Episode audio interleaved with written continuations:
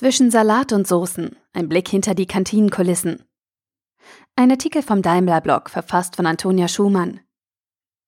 Schnibbeln, rühren, braten. Und das nicht nur für eine Familie, sondern für mehrere tausend Mitarbeiter. Täglich. Ich bin Antonia Schumann und arbeite seit dem 1. September 2016 als Köchin in der Daimler Gastronomie GmbH. Davor habe ich in verschiedenen Hotels und Restaurants gearbeitet. Der Alltag dort bestand nicht selten aus zwölf Stundenschichten. Irgendwann wollte ich einfach wieder mehr Zeit für Freunde und Familie haben und entschied mich deshalb, den Hotelalltag hinter mir zu lassen. Trotzdem wollte ich weiterhin in der Gastronomie arbeiten, denn das Kochen ist für mich eine absolute Leidenschaft. Der Wechsel in die Gemeinschaftsverpflegung war trotz den festen Arbeitszeiten und den freien Wochenenden eine Umstellung und absolute Neuheit für mich. Anstatt kleiner Pfannen und Töpfe gehören nun Kippbratpfannen und 100 bis 400 Liter Kessel zum Küchenequipment. Die Arbeitsabläufe sind ähnlich, aber doch anders. Die Wege sind länger, denn alles ist schlichtweg größer. Es gibt Tage, an denen mein Schrittzähler schon um 9 Uhr die 10.000 Schritte erreicht. Und obwohl ich den ganzen Tag auf den Beinen bin, gehe ich zum Ausgleich nach Feierabend gerne noch joggen. Irgendwie muss man einfach für die Gastronomie geboren sein und ein wenig Verrücktheit gehört wahrscheinlich auch dazu. Besonders viel Spaß macht mir der Umgang mit frischen Produkten wie Gemüse, Fisch und Fleisch aber genauso das Organisieren in der Küche, Arbeitsabläufe zu koordinieren, die Warenannahme, neue Kolleginnen oder Kollegen einweisen.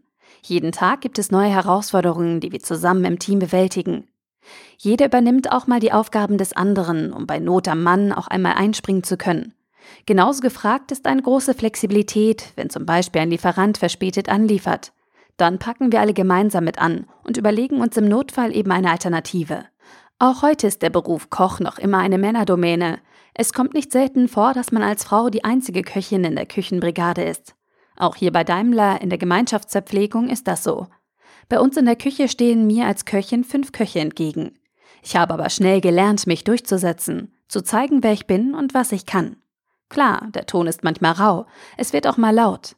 Aber selbst wenn man mal einen Spruch an den Kopf geworfen bekommt, ist das unter Kollegen kein Problem.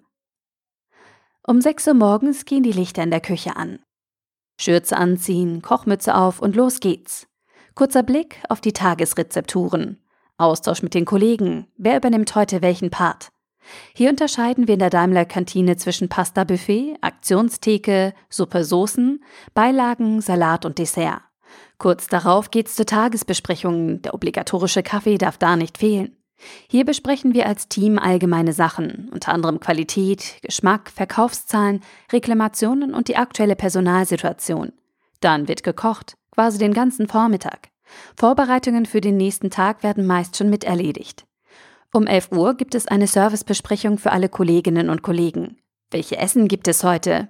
Gibt es Besonderheiten, auf die zu achten ist? Das sind Sachen wie zum Beispiel, welche Fleischsorte in der Sauce Bolognese ist, welche Füllung kommt ins vegetarische Cordon Bleu. Gegen 11.15 Uhr muss alles stehen, schließlich kommen um 11.30 Uhr schon unsere ersten hungrigen Gäste. Dann sind die Ausgaben bestückt, das Salatbuffet ist aufgebaut. Jeder weiß, was er zu tun hat und wo er eingeteilt ist. Je nachdem, wie die Einteilung ist, sorge ich entweder für Nachschub, koche an der Aktionstheke oder stehe ab und zu auch selber an der Ausgabetheke. Und dann beginnt für alle anderen die Mittagspause. Linsen, aber ohne Bauch, den habe ich selber. An diesen Spruch eines Kunden bei einem meiner ersten Einsätze an der Ausgabetheke erinnere ich mich heute noch gerne. Und diesen Spruch hört man gar nicht so selten. Solche Sprüche machen den manchmal etwas stressigen Job weitaus angenehmer. Kleine Späße mit den Gästen gibt es immer mal wieder. Allerdings muss man sich oft erst an den Humorlevel herantasten. Nicht jeder versteht Spaß. Aber unter Kollegen in der Küche gibt es eigentlich immer kleine witzige Sticheleien. Kuriose und lustige Geschichten gibt es häufig. Ich könnte ein ganzes Buch darüber schreiben. Einmal hat jemand gefragt, was das Viereckige in der Suppe ist. Es gab als Tagessuppe klare Suppe mit Eierstich. Nun ja, ich glaube, derjenige dachte Eierstich sehr rund und hatte vergebens danach in der Suppe gesucht. Die meisten Kollegen, die zu uns zum Essen kommen, sind sehr nett und verständnisvoll, auch wenn man mal ein paar Minuten warten muss, bis man an der Essensausgabe an der Reihe ist. Ausnahmen bestätigen die Regel, aber jeder hat mal einen schlechten Tag. Während der Essensausgabe sind wir Köche noch lange nicht im Entspannungsmodus. Es gibt Tage, da läuft alles glatt. Und dann gibt es wieder Tage, da ist es über die Mittagszeit sehr stressig. Das liegt einfach daran, dass man nie vorher weiß, wer heute was essen wird. Manchmal reicht das vorbereitete Essen nicht aus, weil die Nachfrage so groß ist. Dann müssen wir alle schnell reagieren.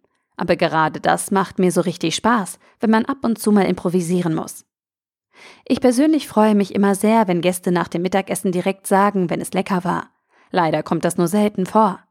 Klar ist Kritik wichtig und wird gerne angenommen, denn nur so können wir uns laufend verbessern.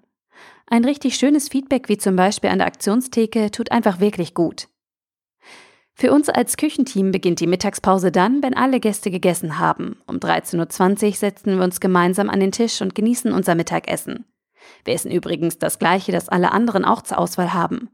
Ein direktes Lieblingsessen habe ich persönlich nicht, aber ich esse gerne Fleisch und Fisch. Außerdem darf ein Nachtisch bei mir nie fehlen.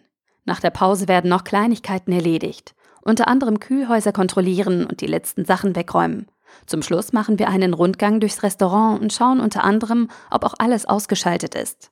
Und dann ruft gegen 14.10 Uhr der wohlverdiente Feierabend.